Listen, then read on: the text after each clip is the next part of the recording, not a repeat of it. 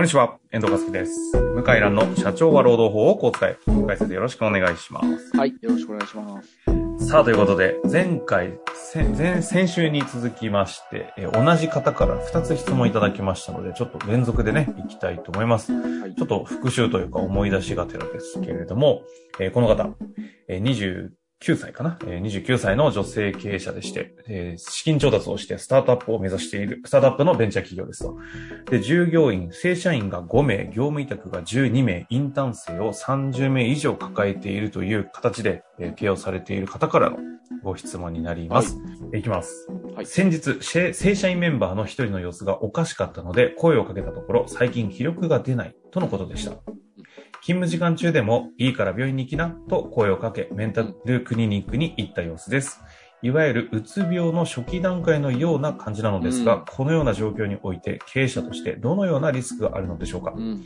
またそのリスクを踏まえてやっていいコミュニケーション、ダメなコミュニケーションがあれば教えてください。うん。ということで、なかなかちょっとセンシティブな内容な気がします。はい。ベンチャーは意外と少ないですけどね。うーん。あ皆さんね、やっ。ぱテンション高いんですよ。あなんで、あの、体調悪くなっちゃったらもうやめちゃいますね。ーあ。なるほど。うん。やめちゃう人が多くて、入れ替わりがめちゃくちゃ激しいです。うんうんうん。メンタルの問題は少ないけど、すごい、どんどんいなくなって、どんどん入ってきて、それはメンタルとかになるぐらい追い込む前に、もうポンとやめて、やめちゃいますね。うん。感じですか？ああ。確かに。感じが多いですね。で、これは、あの、実はまあ何件もこういう事案やったことありまして、で、うん放置してると、会社のせいだってなるんですよ。あ、時間軸とともにそうなっていくっていうこと最ですか？初はこんな感じで会話できるんですけど、だんだん塞ぎ込んできて、会社のせいだと。なるほど。私の体調が悪くなったのは会社のせいだと。まあそんな感じで、なっていくと。はい。うん。なってって、で、それで、まあ、だんだん、あの、おかしくなってきて、うん。で、経営にも支障が生じてくるっていうね、うん、うん、うん、そういう労災の申請してきたりとか、パワハラ受けたとか言ってきたりとか、なりかねないんで、もうこれはですね、あの、休みなさいと、診断書もらってきて。で就業規則はないかもしれないけど、うん。はい。あったら就業規則に従ってやればいいと思うけど、なかったら、なかったで休ませる。欠勤3ヶ月とか決めて、うん、うん、3ヶ月休んでいいよって言って、で、傷病手当金健康保険組合から出ますんで申請してあげて、で、様子を見ると。うん。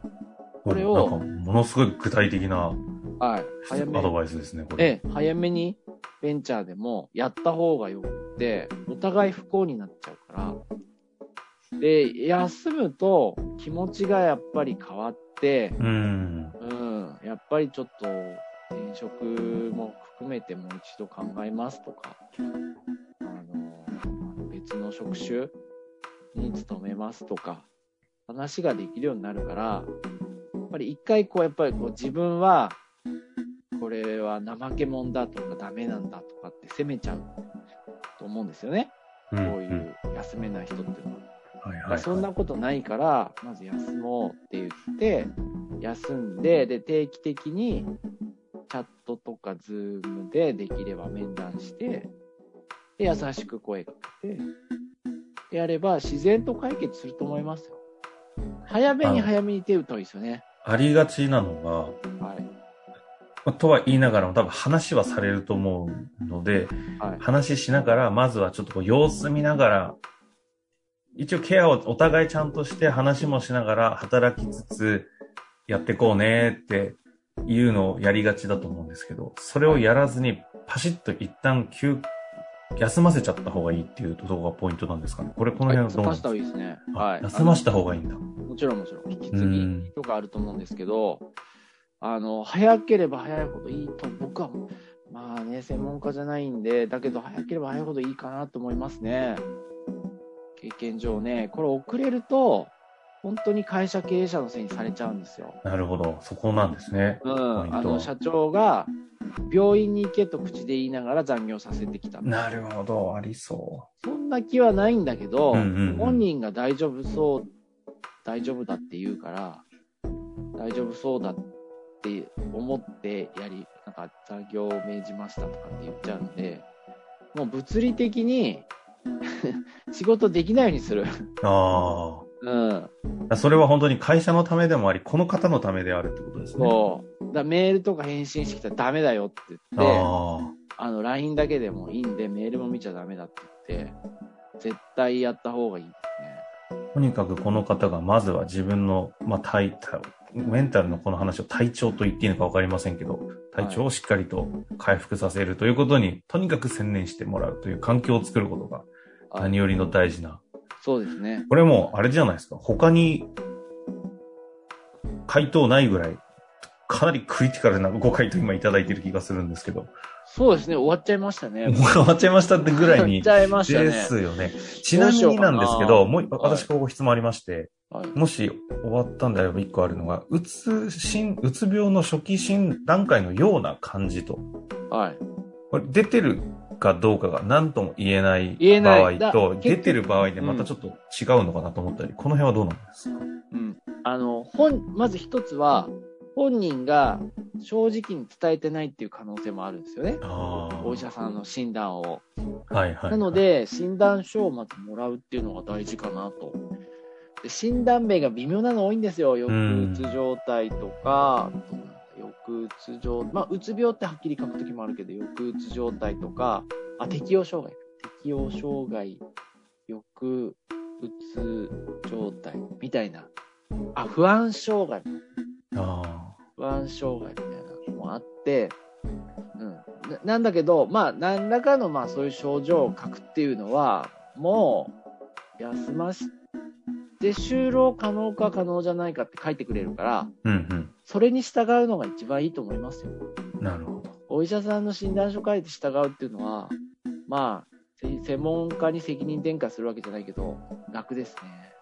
で、この、あ、まあ、出て、診断があった場合は、もう、バスッと、向井先生がおっしゃったように、まあまず休ませる。で、傷病や鉄筋とかで、ちゃんと一旦3ヶ月とかはっていう対応をするとして、この曖昧な微妙な感じになっちゃった時に、判断がこっちがしなきゃいけない時が一番難しそうですね。そう、難しいんで、うん、で、主治医にはいろいろ喋ってるから、だから、主治医の先生に従うっていうのが、まあ、さで産業医ってお会社の規模大きくなると産業医の先生と契約しないといけないんですけど、まあ産業医の先生に相談して見てもらうっていうのもいいんですけど、いないですからね、規模が小さいとね。ですね。だから、うん、まあ、現実問題としては主治医の先生。あとはですね、主治医の先生に本人同席で会いに行くっていうのなんですよ。これは会ってくれんです、これ。実は。会ってくれんの。えっと、会ってくれるのっていうのは、先生側がそういう、そう、先生側が社しなきゃいけないんですか？社長と会ってくれるうーん。で、本人同席なんですね。同席。で、心配なんですって言うと、結構ね、優しいからいろいろ喋ってくれる。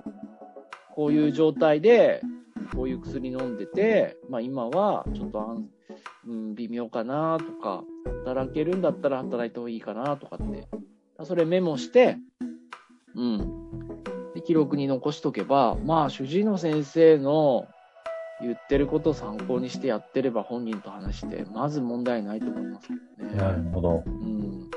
あということで、ご回答としては、かなり、なんだろう、的確にいただいた気がするのでね。はい。今、あの、組み合わせていただきながら、実際に現実、ちょっと、実態がわかんない部分もあるのでね、ちょっとそこは回答しきれない部分がありましたけれども、はい。ぜひ対応していただいて、はい。また質問ありましたら、はい非常に攻めてね、頑張っている方だと思いますので、はい。この番組うまく活用していただきたいなと思っております。ということで、今日のところ終わりましょう。はい。ありがとうございました。ありがとうございました。本日の番組はいかがでしたか？番組では向井蘭への質問を受け付けております。ウェブ検索で向井ロームネットと入力し、検索結果に出てくるオフィシャルウェブサイトにアクセス。その中のポッドキャストのバナーから質問フォームにご入力ください。たくさんのご応募お待ちしております。